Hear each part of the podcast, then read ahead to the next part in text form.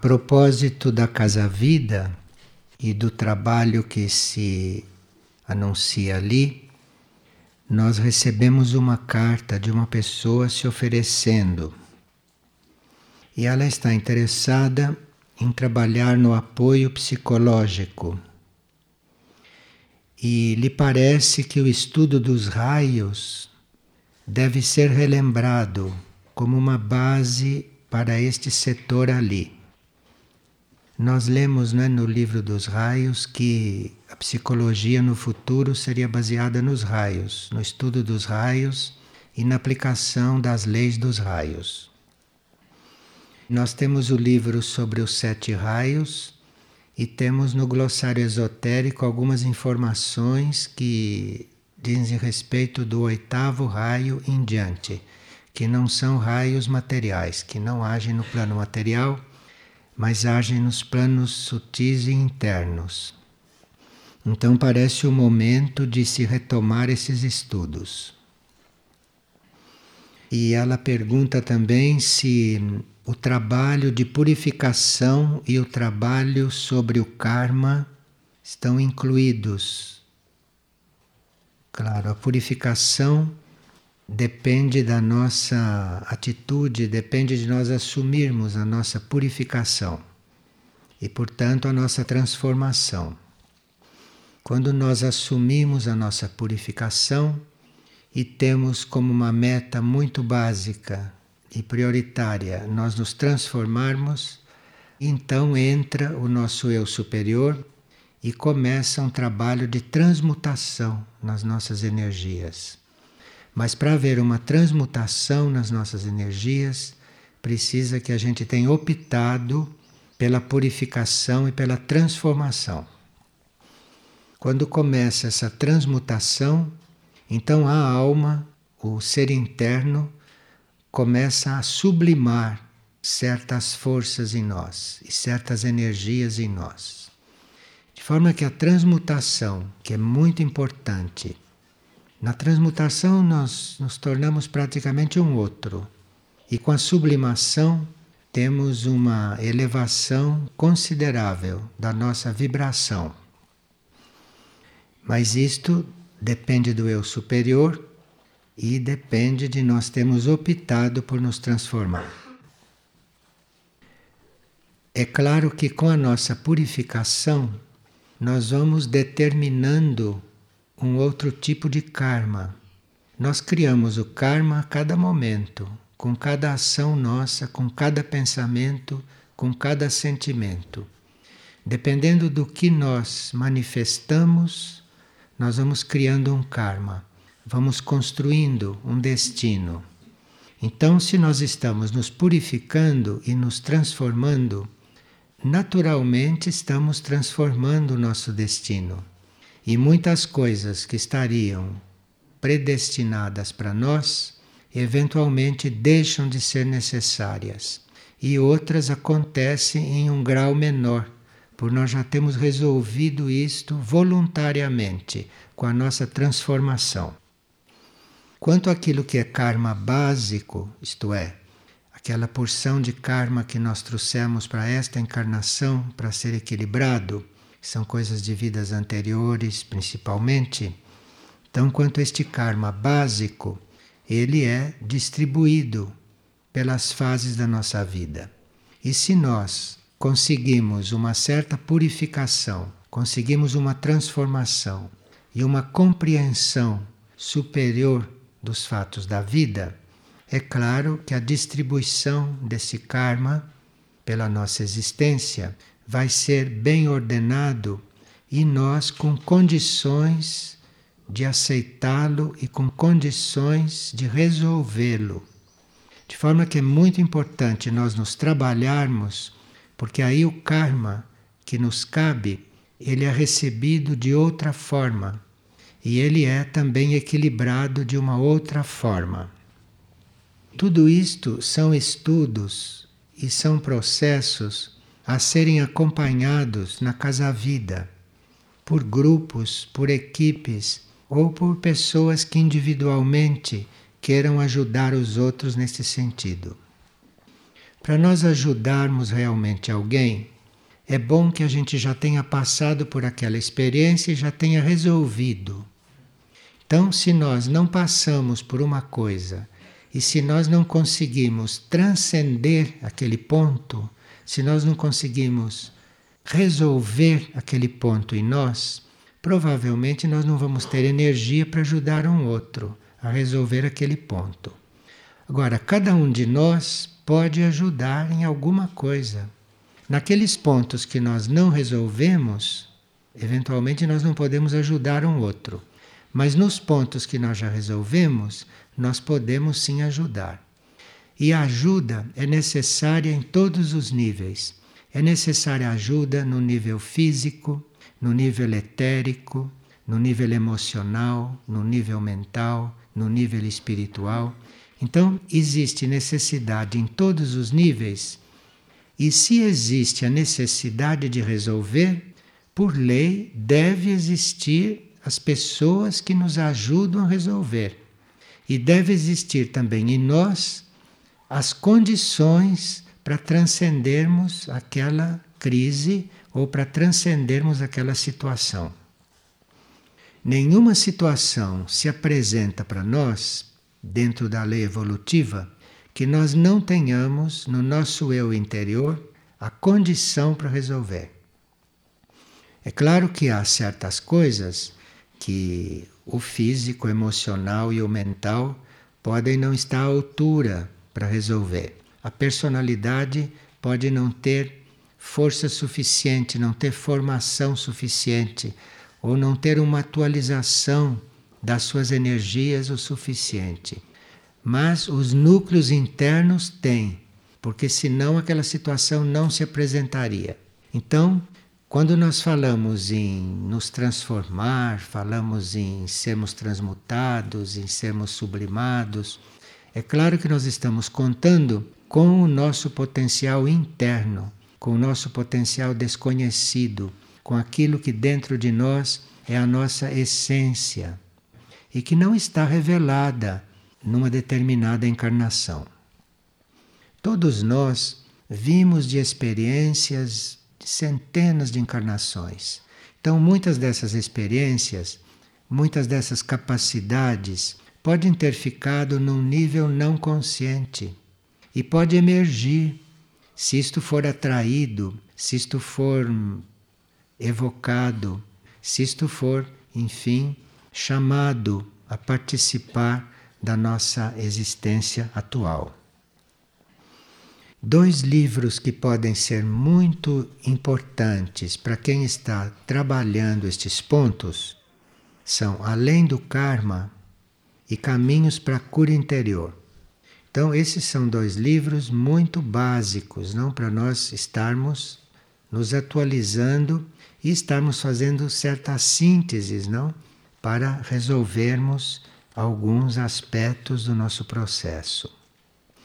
Esta pessoa também coloca na sua carta que as mudanças de hábitos alimentares também seriam muito benéficas, porque a maior parte da população da superfície da Terra, não a maior parte dos seres humanos, tem uma alimentação que não é mais adequada ao nível de consciência que ele deve desenvolver.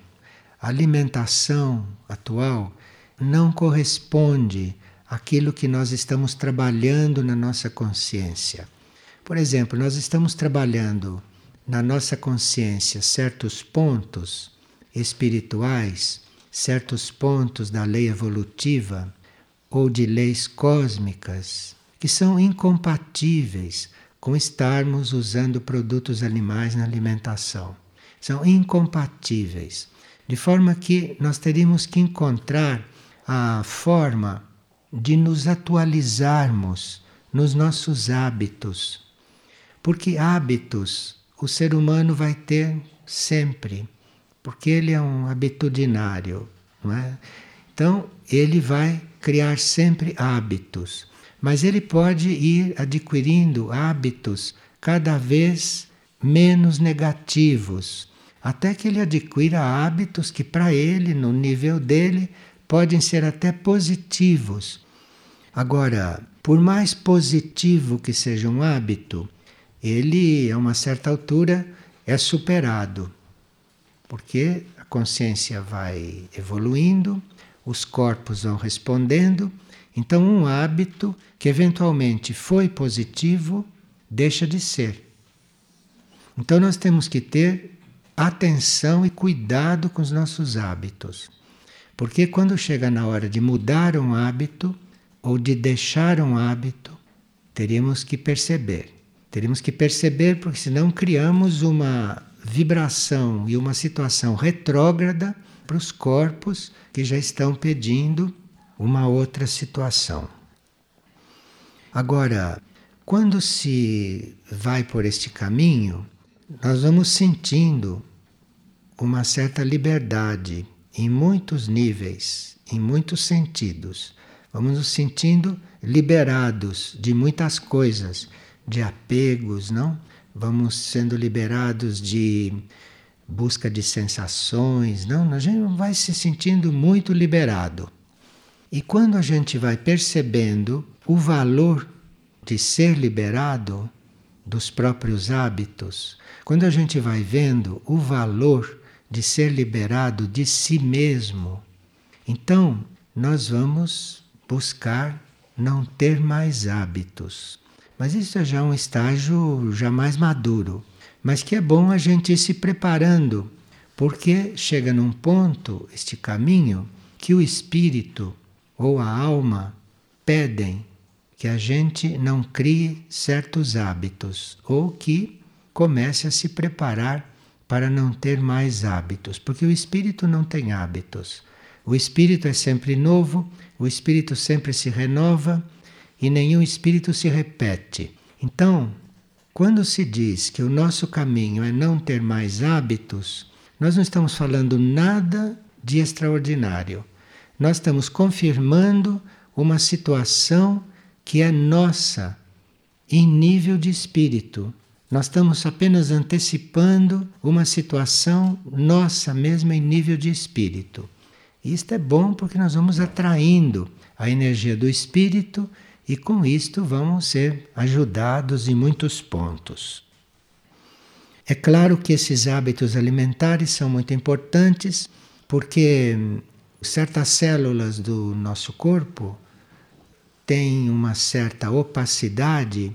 O cérebro, por exemplo, fica impedido de compreender certas coisas, fica impedido de receber certas informações, certas vibrações, porque aquelas células cerebrais físicas são compostas de proteína animal.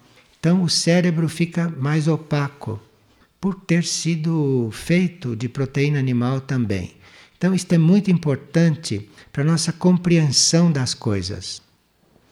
Então, se uma pessoa já usa uma alimentação mais sutil, se uma pessoa tem uma alimentação menos densa, ela vai compreender as leis espirituais de outra forma.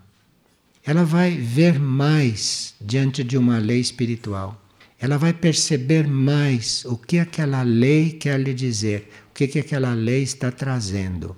Então, acho que isso tem repercussão muito profunda, tem uma repercussão muito vasta.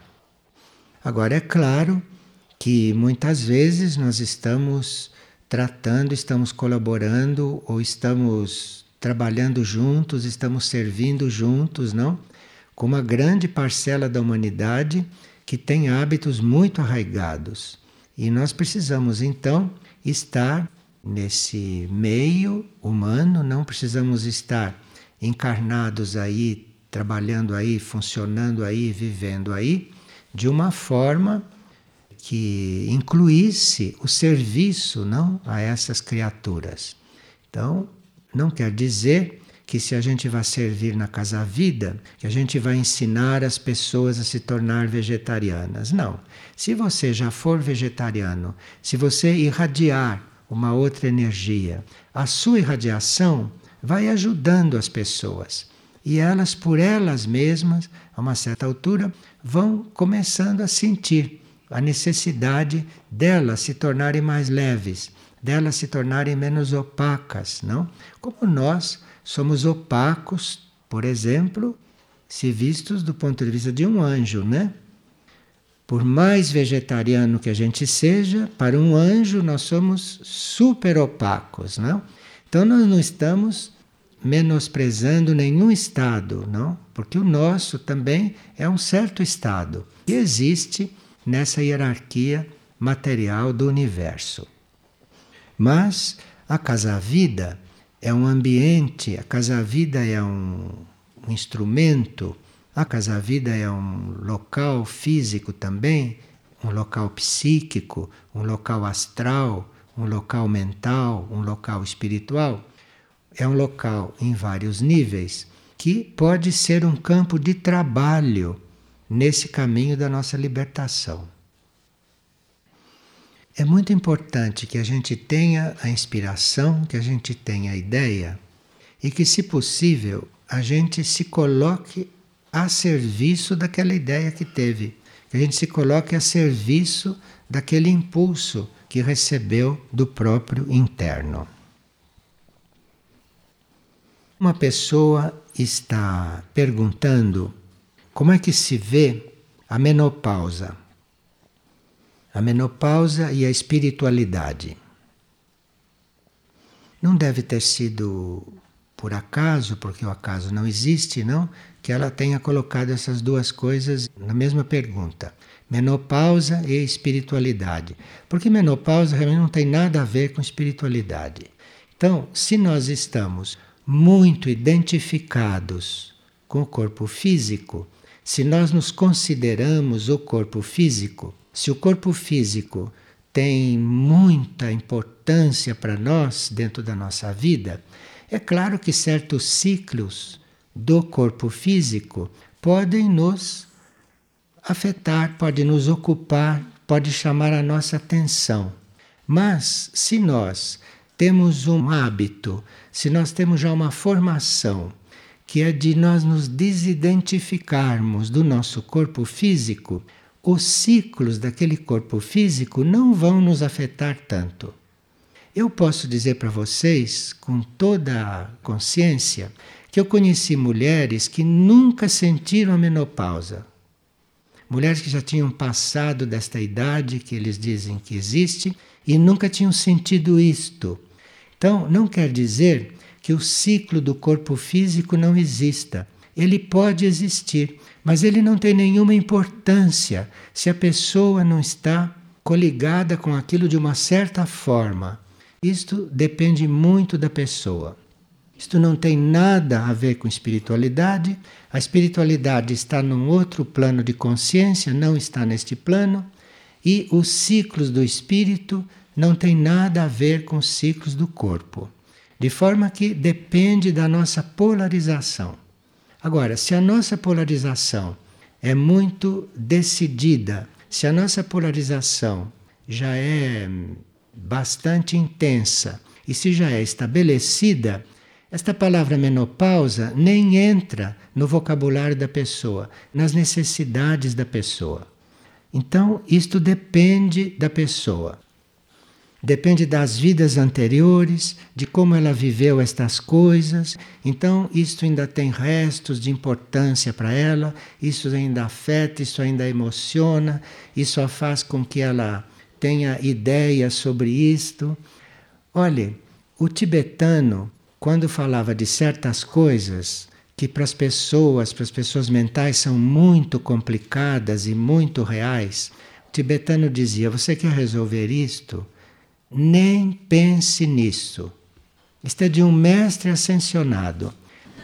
Agora, tem gente que segue isto porque vê que é assim. E tem pessoas que vão seguir na próxima vida. Tem pessoas que vão seguir num ciclo futuro. Mas não custa nada a gente conhecer este mantra. Nem pense nisto. Isto é um mantra. Nem pense nisto. A psicologia material vai dizer que isto é uma fuga. É fuga? Nem pense nisto. E uma pessoa pergunta: como ir trabalhando com os nossos filhos adolescentes a questão do celibato? Veja, se a, as crianças não desde cedo vão sabendo que existe alma, que elas são uma alma, que existe uma alma dentro delas, tem uma forma de passar isso para as crianças. Tem uma forma das crianças ouvirem isto, das crianças terem essa informação. Cada criança vem de diferentes encarnações, de forma que não são para serem trabalhadas da mesma maneira. Mas deve ter uma maneira da criança ouvir sobre a alma.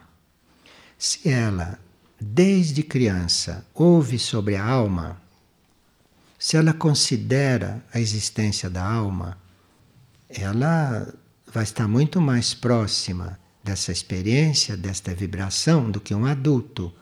Porque um adulto já colocou sobre esta alma uma série de capas, né? Já colocou uma série de armaduras, uma série de experiências materiais que materializaram muito esta ideia.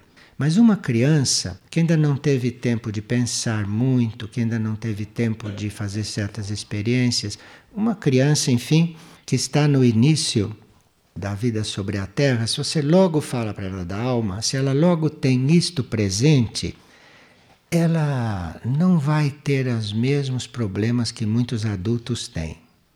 De forma que, se a gente cresce, não como físico, como emocional e como mental, sabendo que é uma alma e tendo consciência de que é uma alma, esta alma vai passando para os corpos vai formando a personalidade de uma certa maneira. De forma que isso que chamam de celibato, e que é um processo tão complicado para as pessoas de um modo geral, isto que é chamado de celibato, que é uma palavra que deveria desaparecer do vocabulário de uma humanidade evoluída. Isto devia desaparecer, porque isto é uma situação natural de todos. Agora, dentro desta situação natural de todos, isto é, que ninguém está encarnado para reproduzir a espécie, ninguém está encarnado por isso, nós não temos dever nenhum de continuar com a espécie. A espécie está aqui para se transformar. De forma que celibato é uma coisa natural de todos. Agora, dentro desse estado, que deveria ser o estado de todos em princípio, Dentro disso, alguns são indicados, ou alguns são adequados, ou alguns são chamados, ou alguns têm a tarefa de reproduzir. Mas se quem vai reproduzir não é capaz de celibato, ele vai reproduzir, ele vai dar esta humanidade que está aí. Então, são coisas que nós temos que ver na raiz, que não adianta estar trabalhando sociologicamente, nem psicologicamente, nem medicamente, não adianta, precisa pegar isso na raiz. Então, se nós não nos consideramos todos em condições de estarem aqui cumprindo a tarefa de estar aqui canalizando o espírito para a matéria, nós ficamos preocupados com procriação, ficamos preocupados com realizações, ficamos preocupados com manifestar coisas, com criar coisas. São todas coisas da mente. Nós todos estamos aqui, segundo o que conseguimos compreender, estamos aqui para sermos um canal entre o espírito e a matéria. Então, se nós estamos aqui como canal entre o espírito e a matéria, aquilo que vai acontecer através de nós será obra do espírito.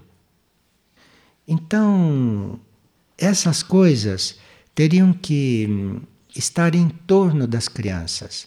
As crianças poderiam crescer com estas coisas em torno. E isto é claro que depende também de quem está encarregado delas por um certo tempo de quem foi indicado pelo destino para ajudá-las a crescer fisicamente, para ajudá-las a se formar emocionalmente. Quem foi encarregado disto, sejam os pais, sejam os, os, instrutores, sejam os amigos, sejam os irmãos, seja o Estado, quem for, quem tiver sido indicado para fazer esse trabalho, deve assumir esse trabalho junto à criança. Se nós não estivermos nesta ideia geral, nós vamos nos confundir, porque isto é uma civilização degradada, de forma que, se nós vamos nos misturar com isto em tudo, nós perdemos também o rumo. Então, nós teríamos que ter algumas bases. E essas bases nós vamos encontrar dentro de nós, não? Ou vamos encontrar em instrutores que deixaram até obras escritas, não? E nós teríamos que ter uma decisão de irmos desenvolvendo a nossa consciência, de ir ampliando a nossa consciência. Tendo esta decisão de ampliar a consciência, tendo esta decisão, por lei, nós vamos encontrar a informação necessária. Nós vamos encontrar a informação no grau, no nível e da forma que nós estamos preparados para receber. Então, quando se fala que os instrutores deixaram isto tudo escrito, que isto não está escondido, não quer dizer que você vai encontrar um livro que para você é incompreensível. Não, pode ter livros de instrutores que são incompreensíveis para uns ou outros. Mas há também livros que são compreensíveis. E a lei espiritual já ressoou em todos. Não há ser na superfície da terra que não tenha ouvido falar no que ele precisava ouvir. Se vocês forem pesquisar este assunto, vocês vão ver que até um ser primitivo um ser que nós consideramos primitivos se comparados com outros tipos de seres, vocês vão ver que até um ser primitivo já teve algum toque espiritual na vida dele. Dentro da cultura dele, dentro dos costumes dele, dentro do ambiente dele, existe um toque que para ele é suficiente que ele não precisa, depois daquele toque, que ele vai encontrar onde ele nasceu, com o karma que ele nasceu, ele tem direito por lei a um toque espiritual. E se ele sente esse toque, aceita esse toque, se ele responde a esse toque, ele muda de ponto. E nós todos estamos na vida para mudar de ponto. Ninguém está na vida para marcar passo. Ninguém está na vida para confirmar o ponto em que está, por melhor que seja esse ponto. Nós estamos na vida para mudar de ponto. Então é isso que se tem que viver, não é? Diante de uma criança, ao lado de uma criança. É isso que nós temos que ser ao lado da criança. Ser isto é o nosso papel. Nós não temos nada a ver com a receptividade da criança. Se a criança quer isto, é sensível a isso, recebe isso, isto é um assunto do eu interno que está dentro dela, não é assunto nosso. O nosso papel é ser e o outro vai ser. E nós vemos, não encontramos toda hora certos seres que foram canais para outros encarnarem, chamam de pai de mãe isto. Então, foram canais para outros encarnarem e vemos essas pessoas preocupadas, vemos essas pessoas com um senso de culpa, porque elas acham que não cumpriram o papel, que os filhos estão assim porque elas não souberam criá-los, porque elas não souberam cultivá-los, enfim, as pessoas se sentem muito culpadas. Se a pessoa se sente culpada, é porque ela evoluiu, porque ela saiu do ponto em que estava. Porque se ela estivesse ainda naquele ponto, ela não sentiria culpa nenhuma e ela estaria como uma coisa inerte. Mas se ela se sente culpada, se ela tem remorso, se ela gostaria que fosse de outro, isso quer dizer que ela evoluiu. Quer dizer que a consciência dela cresceu. De forma que quando as pessoas entram nestas crises, é exatamente o momento para elas se entregarem à transformação. Porque enquanto você, segundo a sua ideia, não estava cumprindo o seu papel lá com a criança, você naquele momento não podia dar mais do que tinha. Cada um dá o que tem. Ninguém pode dar o que não tem. Então, como você fez, era aquilo que você tinha para dar. Então, agora, se você já ampliou a sua consciência, agora você já eventualmente pode dar mais. Se você já percebeu que não deu, é porque agora você está podendo dar mais. Você já cresceu. Você já está num outro ponto. Então agora você tem que assumir o seu ponto, assumir o seu atual estado de consciência, não? E eventualmente não repetir a experiência. Qualquer um que chegue diante de você para receber algo de você, você realmente dê aquilo que você é agora. É muito simples isto. Não precisa pensar em passado, não precisa chorar, não precisa se lamentar, não precisa. Você faça agora. Faça agora o que a vida lhe pede, o que a vida lhe apresenta ou o que a vida lhe sugere. E passado nem pensar nisso.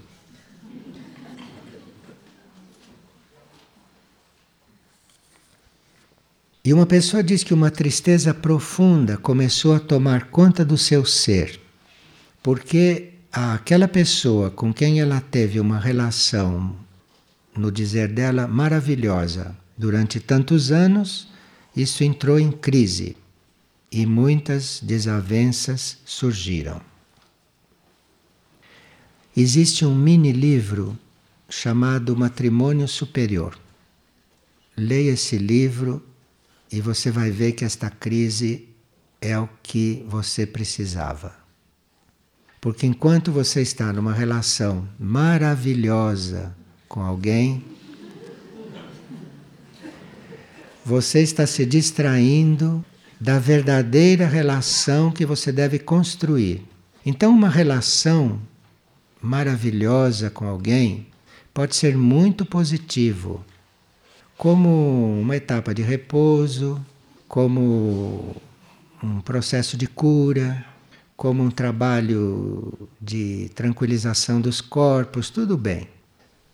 Mas isto é algo muito artificial, porque ninguém pode ter relação maravilhosa com quem quer que seja se ainda não tem uma relação correta com seu próprio interno. De forma que essas relações maravilhosas, isto são ilusões. Porque a relação correta não é maravilhosa e nem não maravilhosa. A relação correta é outra coisa, que nós só vamos conhecer quando temos uma relação direta com o nosso eu interno. Então, a relação que temos que buscar é esta relação com o nível profundo do nosso ser. Todas as outras relações vêm como acréscimo. Agora, você partir de querer uma relação correta fora de você com alguém, você está completamente iludido. E vocês sabem que nós temos prazos né, para nos iludirmos, porque a roda da evolução não para.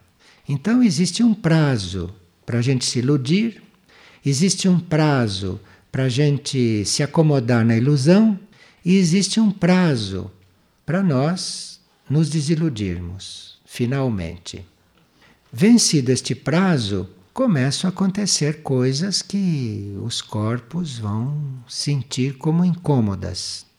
Mas enquanto seus corpos podem estar numa crise incômoda, o seu eu interno deve estar rejuvenescendo, porque finalmente você está vendo as coisas de um outro modo. Você está se descristalizando das suas formas de ver as coisas. E uma pessoa está observando uma grande quantidade de pessoas com colesterol alto, com diabetes e com pressão alta. Se isso tem alguma explicação em relação à parte interna espiritual. Essas coisas não têm nada a ver com a parte espiritual. Vocês não misturem as coisas dos corpos com a parte espiritual. A parte espiritual está num plano, num nível que não é tocado por estas coisas. De forma que colesterol alto, diabetes, a pressão alta, ou tem causas numa vida anterior, ou tem causas nesta vida e são consequências de uma vida física, de uma vida emocional ou de uma vida mental inadequadas àquilo que a alma, que o ser necessita. Então, numa encarnação, você pode não saber conduzir o seu corpo emocional ou fazer com que o seu corpo mental interfira demais na sua estrutura emocional. Numa vida sucessiva, você vai nascer diabético. Então foi um processo emocional numa determinada vida que foi criando isto. Então, você quando se dá conta já está diabético. Isto foi coisa da vida anterior, foi um trabalho que começou numa vida anterior. Então agora você precisa ir se habituando e ir se dedicando a desenvolver a sua mente. Porque é o desenvolvimento da sua mente é a coligação da sua mente com seu nível intuitivo e com seu nível espiritual que irá emanando uma certa vibração que vai resolvendo esta diabetes. Agora, dependendo do grau de contato que a sua mente fizer com a sua parte interna, com a sua parte intuitiva, com a sua parte espiritual, dependendo do grau de contato da sua mente com esses níveis será a cura da diabetes. Então, existe cura de diabetes lenta, menos lenta e rápida. Depende do grau de contato, isto como toda cura, não é só diabetes. Depende do grau de contato que a mente faz com os níveis superiores. Agora, pressão alta nem pensar nisso.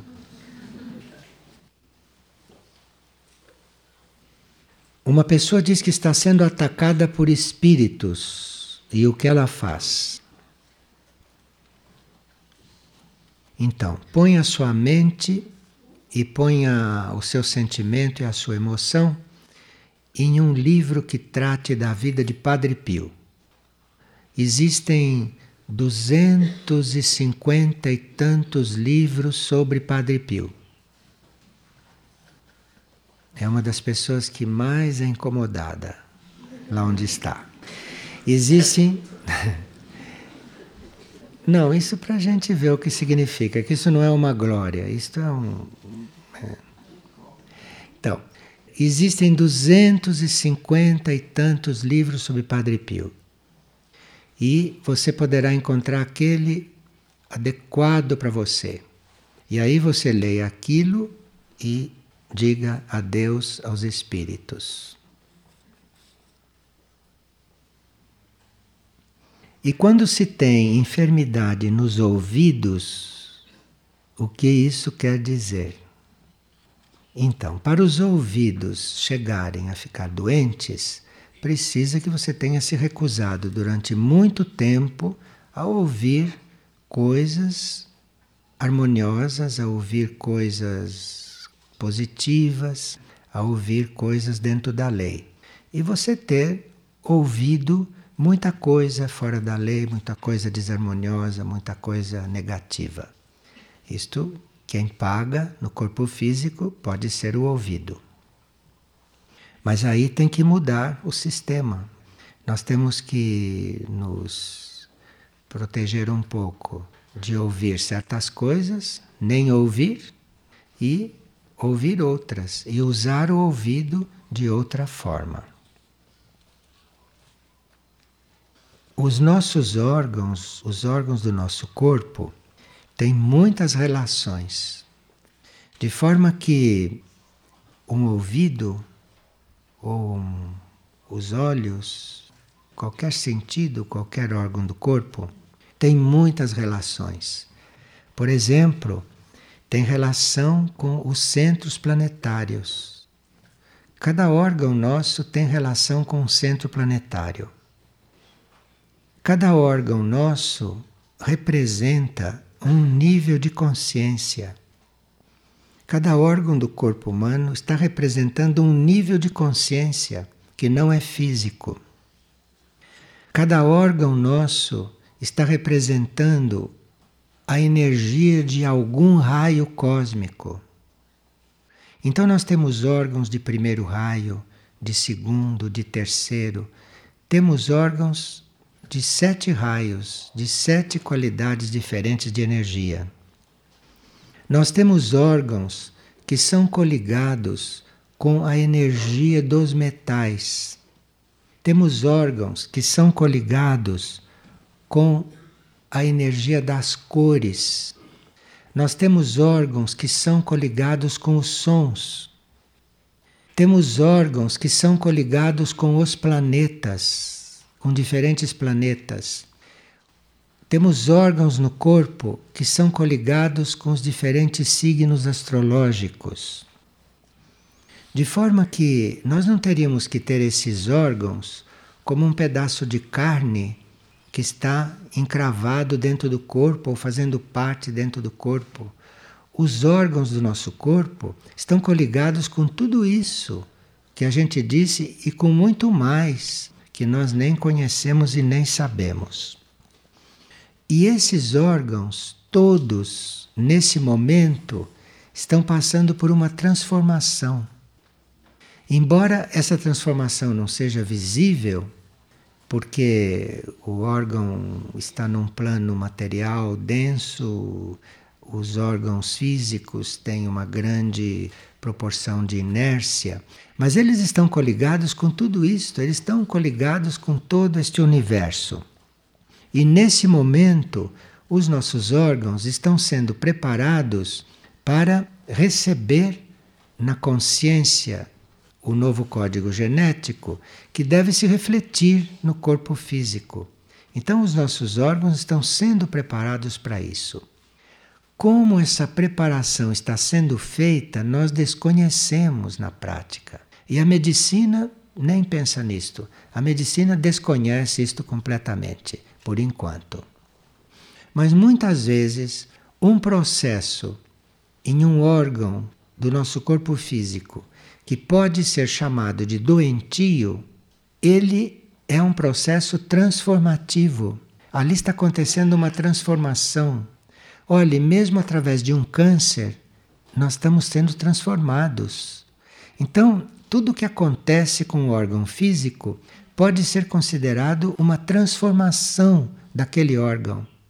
E se nós aceitamos a crise, a situação de um órgão físico como um processo de transformação, nós vamos ajudar nessa transformação de forma que o órgão mais rapidamente se reencontre, se reencontre como órgão adequado. Vocês sabem que um órgão pode ser transmutado fisicamente. Em um órgão físico pode ser colocado um outro microórgão central, um outro microórgão essencial. E vai havendo uma transmutação daquele órgão físico, átomo por átomo. Depois de um período de transmutação, ali nós temos um órgão novo. Então, isto tudo está no caminho do nosso desenvolvimento. Então, não tenhamos uma surdez, não tenhamos uma cegueira, não tenhamos uma paralisia, só como uma coisa que neste momento para nós é dolorosa, ou é crítica, ou é incômoda, ou é estranha. Nós temos que nos considerar em transformação sempre. Estamos nos transformando através dessa situação. Veja, para nós nos tornarmos surdos, é preciso que esse seja o caminho mais rápido para nós fazermos certas transformações. Então, o que acontece com o corpo, o que acontece com os órgãos do corpo, além de purificação, é a transformação. De forma que, se nós não tivéssemos certos processos transformativos nos órgãos do corpo físico, provavelmente o nosso ego humano, a nossa personalidade, jamais iria se ocupar de se transformar. E com o processo físico, com o processo nos corpos, ela não só vai se transformar, porque está acontecendo a revelia dela, mas como ela a uma certa altura vai compreender e vai poder ajudar, vai poder se engajar nessa transformação. E é um tipo de trajetória de certas personalidades. Há certas personalidades que compreendem isso e que acabam colaborando com o plano evolutivo através dessa experiência e outras personalidades que acabam colaborando com o plano evolutivo através de outras circunstâncias. Mas isto é a vida de cada um, isto é o processo de cada um. Nesse momento está sendo alterado no corpo físico do homem várias coisas. A gente perceba ou não perceba. Então, o sistema circulatório está sendo alterado. Tem gente que nem percebe e outros percebem.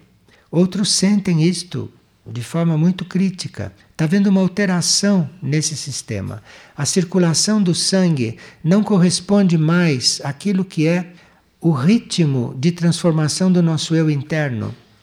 Essa circulação de sangue que nós temos, que é chamada de circulação normal e correta, isso corresponde a eu superiores em fases anteriores do processo evolutivo. Um eu superior de hoje, um eu superior atual, desenvolvido, mexe com esta circulação. Essa circulação não serve para o corpo onde ele está. E, da mesma forma, a pressão atmosférica, a pressão do planeta, a rotação da Terra, o movimento de translação da Terra em torno do Sol, tudo isso está sendo alterado, tudo isso está mudando, de forma que no corpo físico os nossos órgãos vão perceber isto de alguma forma. E cada órgão é coligado. Um órgão é mais sensível à mudança de rotação da Terra, outro órgão é mais sensível à translação, outro órgão se sensibiliza mais com a mudança na pressão atmosférica, outro órgão começa a se transformar, começa a entrar numa crise positiva, porque está mudando o tipo de circulação, e vários órgãos se adaptam a uma nova vibração do eu superior, que se começou a se conectar com o espírito. Outros órgãos têm que fazer um esforço para se adaptar a essa vibração que vem do interior do homem. Por isso é que nós temos que estar muito atentos para não ficarmos identificados com o corpo. O corpo é o nosso instrumento para estarmos encarnados aqui.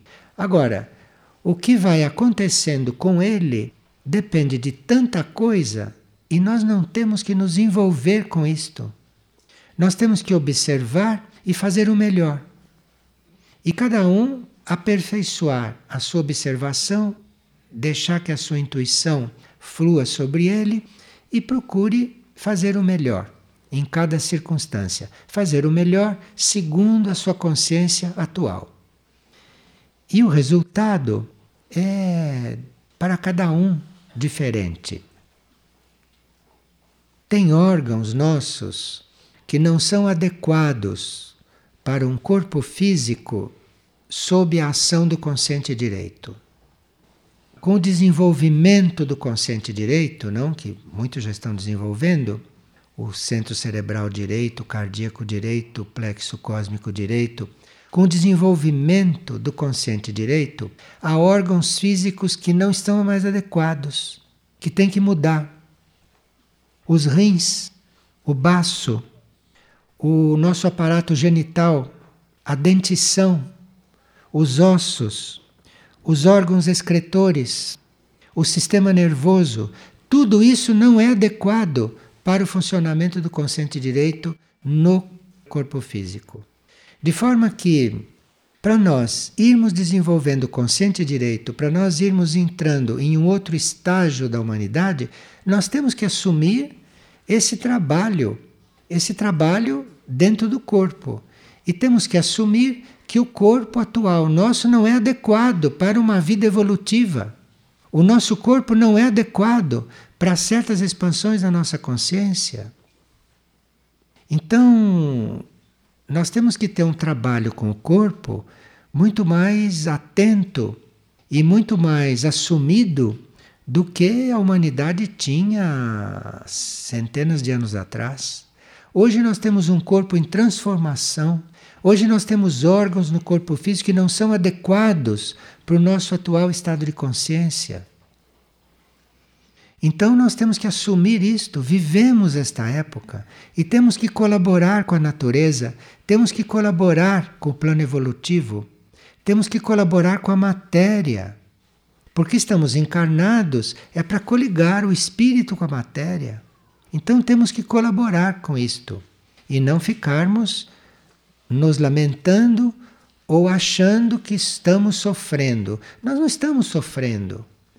Nós estamos num processo como um laboratório, nós somos um laboratório hoje em dia, um laboratório de uma consciência superior que está se introduzindo na matéria. Nós temos que assumir esta posição mais adulta diante da vida, diante da vida atual, e não continuarmos a nos comportar como crianças inconscientes, crianças que não têm consciência do que estão vivendo, em que planeta estão e em que época estão encarnados.